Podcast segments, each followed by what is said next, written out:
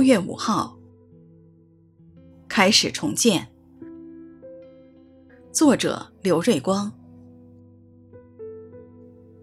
都起来建筑以色列神的坛，要照神人摩西律法书上所写的，在坛上献燔祭。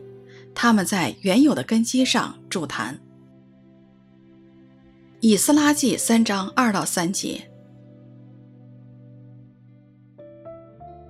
以色列人回国以后，稍作安顿，七月就开始重建圣殿。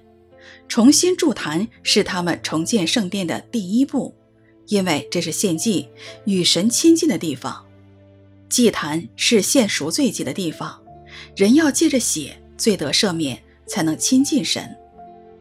祭坛也是献燔祭的地方，人要借着祭牲表明把自己全然献上。不谈不可随便，更不可照自己的意思，乃要照神的吩咐，在原本的根基上建造。今天许多人侍奉敬拜神，常标奇立异，想要创新，照自己私意而行，这不是圣经的教训。等一切材料预备妥当，第二年的二月，以色列人分工合作，一同动手重建。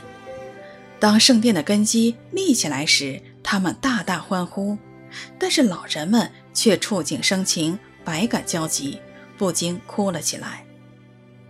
神施恩的手在帮助，被毁的圣殿能重建，人能不受感动吗？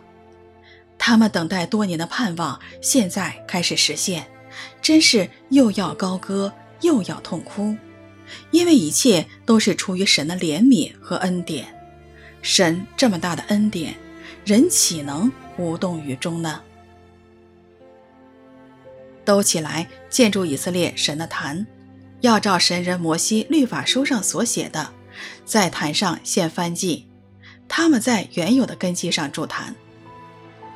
以斯拉记三章二到三节。